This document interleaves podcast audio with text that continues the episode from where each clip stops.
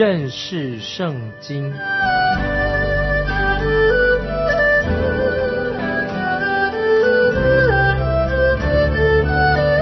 认识上帝的话，把上帝的话带到全世界。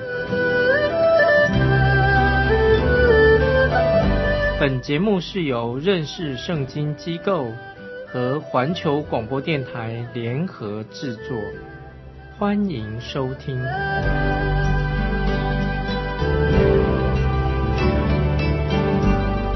亲爱的听众朋友，你好，欢迎收听认识圣经。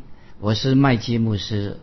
我们看希伯来书，希伯来书第二章十一节。希伯来书第二章十一节，因那使人成圣的和那些得以成圣的，都是出于一，所以他称他们为弟兄，也不以为耻。注意希伯来书二章十一节这节经文意义是什么？这节经文说到那使人成圣的意思是什么呢？就是跟我们平常人所想的是不一样的。很多年以来。我自己以为成圣的意思，以为成圣就是啊做个好人啊，要跟人家建立好的关系，讨人欢喜。但是听众朋友特别要注意，成圣这两个字，当和圣灵一起同用的时候，就是特别指神在我们身上，我们基督身上所成就的事工。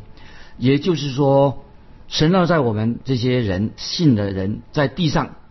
就变成了耶稣基督的代表。听众朋友特别注意，成圣跟圣灵放在一起的时候，就是指神在我们身上做了奇妙的工作，就是神要我们在地上成为耶稣基督的代表，成了他的见证人，在那些蒙恩得救的人身上做成了一些奇妙的工作，成为主耶稣基督的见证人。所以，听众朋友，我们可以这样说：当成圣和基督这两个用在一起的时候。成圣和基督一起连用的时候，就像今天我们读希伯来书所看到的，不是指我们要过一个圣洁的生活的意思。这个不是指洁净，也不是说我们现在的状况讲一个指某一个状况，而是注意听众朋友，而是指说我们这些蒙恩的人在耶稣基督里面的地位，就是我们在基督里面的地位是什么？就是这里讲到成圣的意思。那么我们知道，主耶稣基督就是那位义的。因为他是义的，他代替了我们这些不义的人。义的义人，义的就是耶稣基督代替了我们这些不义的，是我们才能够来到父神的面前。听众朋友非常重要，就是那个义的代替我们这些不义的人，因此我们可以来到天父的面前。现在听众朋友，感谢神，主耶稣已经带领我们基督徒信的人进到神的家里面，我们成为家中的一员。我们继续看希伯来书第二章十一节的接下来所说的，所以他称他们为弟兄，也不以为耻。听众朋友，在神的家中，他称我们是他的弟兄，也不以为耻。感谢神。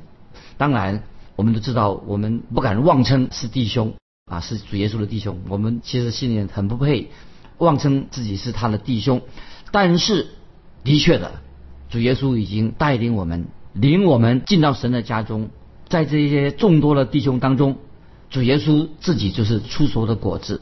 主耶稣在神的家中，他是长子，他是头。感谢神，他竟然称我们是他的弟兄啊！太好了，因为听众朋友，我们相信了耶稣基督，盼望听众朋友你还没有觉知的，就相信耶稣基督。我们都因为相信耶稣基督，就成为天父神的儿子了。可是今天有些异端说，注意，有些还没有信主的，或者那些异端说到什么？他说神是众生之父，所以四海之内皆兄弟也。听众朋友，这句话不对的啊！我自己还没有信主以前，也常常引用这句话：四海之内皆兄弟也。那么神是众生之父，从这里我们就很清楚的看出来，这种说法不完全正确。可以说，甚至说这是一个错误的说法，说四海之内皆兄弟也，因为我们看到今天这句话流传的很广，但是也是一种错误的说法啊。为什么错误呢？我们继续看圣经怎么解释。我们继续看希伯来书第二章十二节，希伯来书第二章十二节说：“我要将你的名传与我的弟兄，在会中我要颂扬你。”这经文是从诗篇二十二篇所引用出来的。记得听众朋友，诗篇第二十二篇就是和十字架主耶稣定十字架有密切的关系，一些重要的诗篇。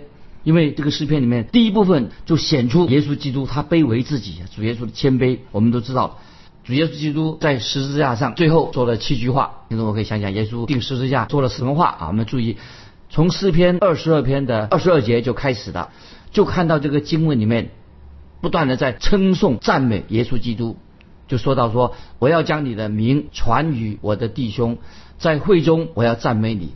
那么我认为把这节经文。这些经文讲的所说的弟兄，当然是局限在希伯来人、希伯来人的弟兄啊，就是犹太人。因为这首诗篇是写给犹太人的，所以说到说在会中我要颂扬你。那会中啊，在会中是指什么呢？会中就是会众的意思，跟我们今天所说的教会不一样，就是在会众当中，跟现在我们所说的常常说教会意思不一样。那么这里注意这节经文是引用那个以赛亚书。引用了以赛亚书第八章十七、十八节的话，希伯来书第二章十三节当中是引用以赛亚书八章十七、十八节。希伯来书二章十三节说：“又说我要依赖他，又说看呐，我与神所给我的儿女。”注意，希伯来书二章十三节这些经文很明显的圣灵啊，我们知道圣灵是帮助我们解释圣经。圣经怎么解释这些经文？那今天有些人解释旧约的先知书的时候。很奇怪，他们既然解释旧约的先知，竟然想把耶稣排除在外，就是他们解释旧约都旧约，他们把耶稣排除在外。其实，听众朋友，当我们读以赛亚书第八章十七、十八节的时候，很明显的，希伯来书的作者似乎以为说说是指以赛亚先知的儿子们。可是，在希伯来书二章十三节，圣灵在解释以赛亚书第八章十七、八节的时候啊，他不是指以赛亚的。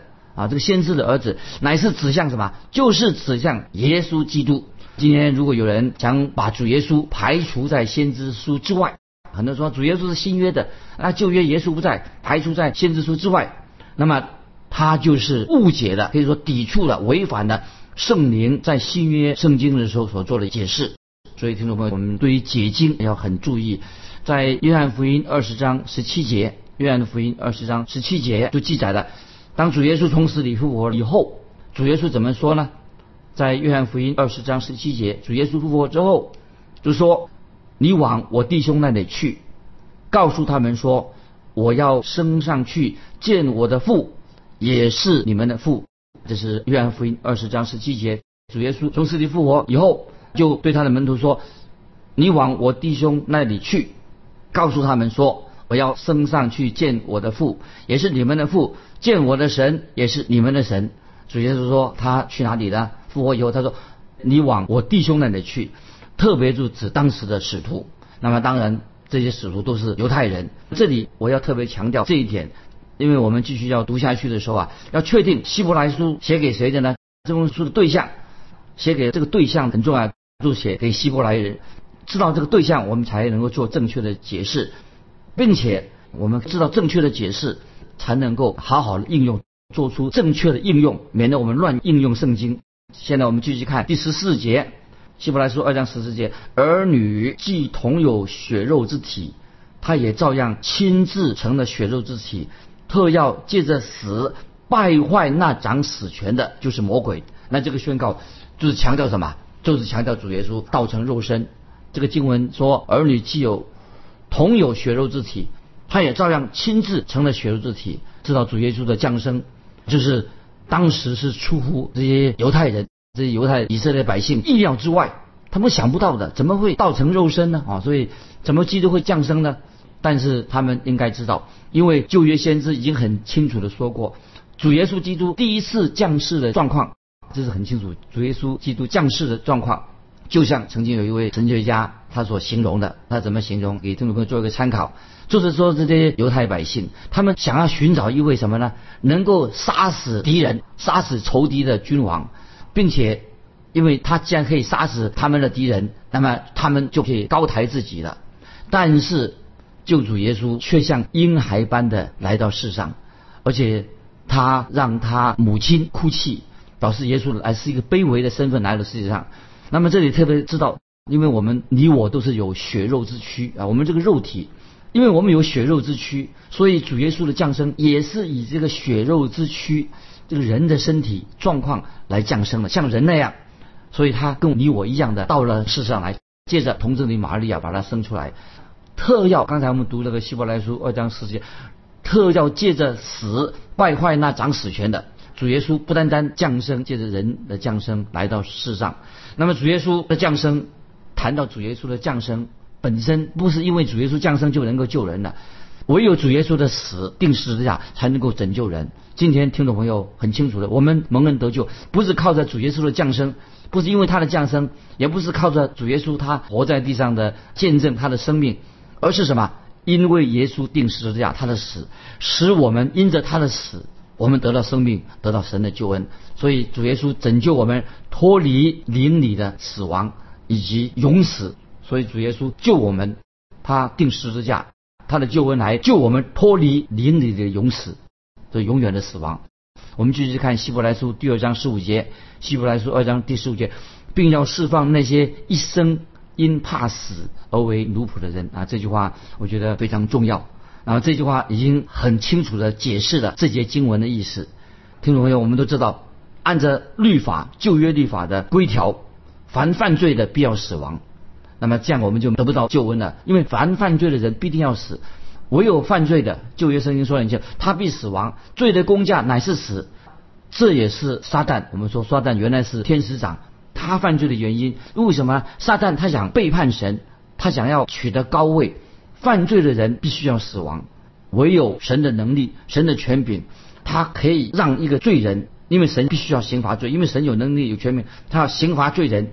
因此，世人既然都是罪人，我们都怕死亡，每个人都怕死，活在死亡的捆绑当中，因为我们犯罪的缘故，我们也等于在服侍罪、服侍撒旦的啊！因为罪的工价乃是死，所以我们需要一位救主，没有罪的，道成肉身的耶稣基督。我们继续看十六节。希伯来书二章十六节，他并不救拔天使，乃是救拔亚伯拉罕的后裔。注意这些经文，在旧约圣经里面，我们知道，在旧约圣经里面，基督曾经以天使的样式出现。旧约里面的使者是神的耶和华的使者，他是以天使的样式出现。然后再强调，在旧约，耶稣基督天使长的身份，天使耶和华的仆人身份出现。那些犹太人、希伯来人他们都知道。可是当耶稣离开了天庭，离开了天上，降世为人的时候，这个时候主耶稣已经超越了超越了天使的层次。为什么呢？他不是在天使的层次，耶稣成为认同堕落了人类，他成为人的一份子。因为人是堕落的人，犯罪的人，所以耶稣认同他是人类的一份子。所以耶稣成为了亚伯拉罕后裔的身份很清楚了。耶稣基督就是亚伯拉罕的后代。当亚当夏娃犯罪的时候。那么神已经在那个时候已经为我们人类啊，因为亚当夏娃犯罪了，所以已经预备好了救恩。所以那个时候啊，神已经很清清楚的预言给人一个救恩的预表，就是在创世纪三章十五节所说的，就是女人的后裔，女人的后裔。创七创世纪三章十五节，神已经当亚当夏娃犯罪以后，已经为人类预备了救恩。所以我们也知道。救主耶稣基督是出自亚伯拉罕的后裔。那接下来我们就看到耶稣基督这个救主，果然他是出自犹大的支派，出自大卫家，他是出自以色列国，他是童贞女玛利亚怀孕所生下来的。那么神在早已经啊，在他的真理里面早已经已经设立了这个将来要到世界上来的救主，所以就已经给我们一个。标志让我们可以知道如何的可以寻找到认识到耶稣基督，所以我们看到当时有三博士，有博士从东方来要寻找主耶稣。那么意思就是说，让世界上每个人当主耶稣啊神的儿子降生的时候，都可以寻找到到往伯利恒的路上可以找到主耶稣基督。就今天我们每个人都可以寻找到救主。接下来我们看希伯来书第二章十七节，所以他。凡事都与他的弟兄相同，为要在神的世上成为慈悲忠信的大祭司，为百姓的罪献上挽回祭。注意希伯来书二章十七节啊，这节经什么意思？我们知道主耶稣他以人的样式就来到世上降生了。我们看菲利比书，注意菲利比书第二章七节，菲利比书二章七节怎么说呢？反倒虚己，就讲了主耶稣反倒虚己，取得奴仆的形象，成为人的样式。我们知道主耶稣就是以人的样式，童贞玛利亚把他生出来，人的样式出现的。曾经有一位圣经的学者啊这样说：人的样式是什么意思呢？就是讲到人是受到罪的咒诅的样式，因为人犯罪了啊，人是罪人，罪的咒诅的样式，耶稣出现的。所以耶稣他自己他受过贫穷，耶稣受自己受过试探，耶稣被苦待了，最后耶稣被钉在十字架上。所以耶稣基督，那么既然我们常我们想象说，哎，他可以降生在皇宫里面呢，凯撒罗马人的凯撒大帝的皇宫里面呢，但是。耶稣却降生在一个贫穷，生在一个客栈后面的马槽里面。为什么原因呢？因为这样就让就让我们明白看到罪，因为人犯罪的缘故，人人已经堕落了，落在罪恶当中啊，落在罪恶当中。怎么道知道看到罪呢？我们人都会落在贫穷当中，落在试罪的试探当中，落在暴力当中，落在冤屈很多的冤屈的死亡当中，我们就可以看到。就知道说，你能看到罪恶到处，这个就是罪恶彰显的所在。主耶稣来到这个犯罪的世界，有时我认为我这样想，无辜的人，我们看见有些无辜的人，他受苦了，这个人好像无辜受苦了，好像是个悲剧。那曾经不久以前呢，看到一个可爱可亲的一个艺术家，一个很虔敬虔的姐妹，她八十多岁了，结果却被一个少年人跟踪她到了家里面，结果把她杀害了。这个是一个悲剧，是很悲惨。这种事情发生，我们该怎么办呢？听众朋友，我们看到许多悲剧在世界上今天也发生着，但是我们要感谢神，因为我们知道神是深渊的神，神是公义的神，所以耶稣基督降世，耶稣了解我们罪人，我们是贫穷的、败坏的，我们也常看到特别。讲了说啊，我们今天过年了，就是过年啊要回回家，就是过年在外面工作一整年辛苦了，到了过年我们都辛苦的啊赚了一些钱啊把工资带回家。那我们到了车站的时候啊，我们知道人山人海，非常拥挤，车站里面也不断的广播说啊大家要好好啊看管你的行李、你的财物，不要随便离开座位。就为什么这样呢？但是就是表示说不安全，这个。你的钱财、你的财物啊，如果离开座位的，就有人被占用了啊，或者偷掉了。在车站上很拥挤，可是当时在罗马，当时主耶稣降生罗马的时代，罗马皇帝啊，他也制定了许多的制度，在罗马所统治的地区当中，当时他们就要那些百姓回到乡下去，回到自己的家乡报名上册，要去登记户口的意思。在圣经告诉我们，当玛利亚快要生孩子的时候，临盆的时候，时间已经近了。那么，但是玛利亚必须要回到她自己原来的地方，要要上税、登记、上册、报名上册。那么，玛利亚就跟约瑟回到他们自己的家乡。那么，到了伯利恒的时候，客栈啊也没有地方，这个是圣诞节的所常常想的，客栈没有房间，所以耶稣就上救主生在马槽里面。为什么呢？因为主耶稣，神的儿子，他要变成一个婴孩，他要出生在一种困苦的环境当中，了解人的痛苦。所以主耶稣是以人的样式来到这个世界上。所以听众朋友，这样主耶稣是无论你是谁，主耶稣最能够体验你我的痛苦。所以听众朋友，不论你遇到什么样的难处，什么样的痛苦，遭遇到什么。其实最了解你的窘境的是谁呢？因为主耶稣神的儿子以人的样式来降世，所以他明白你所经历的痛苦、你的难处。啊，听众朋友，我可以这样说：无论你是谁，现在你在哪里，现在你的听众朋友，你现在状况如何？其实主耶稣不是别人不一定知道，主耶稣非常了解你，也知道。你的情况，你并不孤单，因为主耶稣他就是神，因为他成为人的样式，意思是什么呢？就是他深深的体验到你的痛苦、你的难处，他愿意拯救你脱离你的困境。知道我们知道主耶稣生长的地方是在中东地区，啊，是那时候很多的穷人啊，尤其阿拉伯人更穷。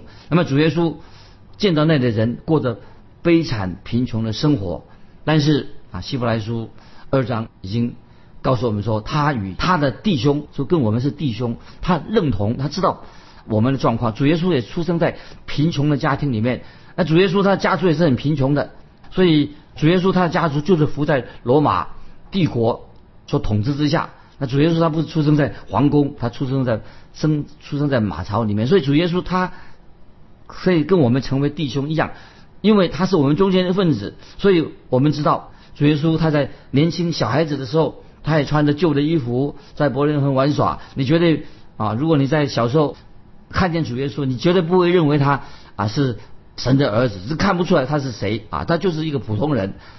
有些艺术家把耶稣画像啊，或者小孩子的时候把他啊画得很突出，画得太过于。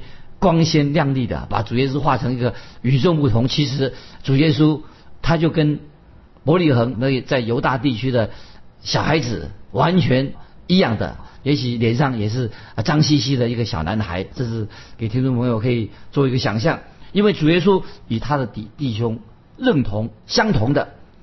所以，当中听众朋友，当我们有时强调耶稣基督的神性，当然是耶稣，他不但是人啊，他也是神。强调他的神性的时候啊，有时啊，我们就忘记了耶稣，他与我们人一样，他就是出生在马槽里面，他是一个小孩子，那么也过着一般人的生活。那么今天，即使今天伯利恒的小孩在那个也很多地方仍然是很贫穷的，所以你可以想象当时主耶稣。他降生啊，他年轻小孩的这个状况的光景是什么？因为耶稣他是降生为人，就成为一个真正的人，所以他体验到你我的痛苦。主耶稣是在这种背景之下成长的，所以在以赛亚书啊，听众朋友，这些经文我觉得很好，你可以回去再看。以赛亚书五十三章第二节，说到主耶稣，他无家型美容，他是出于。甘地出于甘地的根，无家型美容，所以以赛亚书五十三章说到主耶稣的出生，没有人可以羡慕他，因为今天听众朋友，我们基督徒所遭遇的挫折、遭遇的难处，没有一样他不知道的。当然他了解听众朋友你内心的痛苦，你你他没有他经历过你所经历过一切，因此主耶稣因此他才能够成为我们慈悲忠信的大祭司。希伯来书第二章十七的下半。因此，主耶稣才能够成为什么？成为今天我们听众朋友的慈悲忠信的大祭司。因为为要在神的事情上，在为要在神的事情上成为慈悲忠心的大祭司，为百姓献上挽回祭。那么这一节经文很重要，听众朋友要记起来。很准确的说，呃，耶稣来就是为百姓赎罪。主耶稣为百姓赎罪，比他为百姓献祭、献为挽回祭更重要，让我们更容易明白。因为基督已经为你我设立的一个施恩宝座，施恩宝座就是耶稣基督因他设立的，使我们可以来到主耶稣的私人宝座前。所以，听众朋友，你是不是想今天有没有需要神的怜悯？神有丰盛的怜悯，因为主耶稣已经为我们设立了一个私人宝座，你我们可以来到他面前。你可以得到神我们所的需要，他都知道。我们得到我们所需要的，不知道现在听众朋友你所灵的状况如何？也许你需要啊，我个人需要很多神的怜悯。当我得到神很多怜悯的时候，我仍然知道还有很多丰富丰盛的怜悯为我存留。所以听众朋友，但愿知道。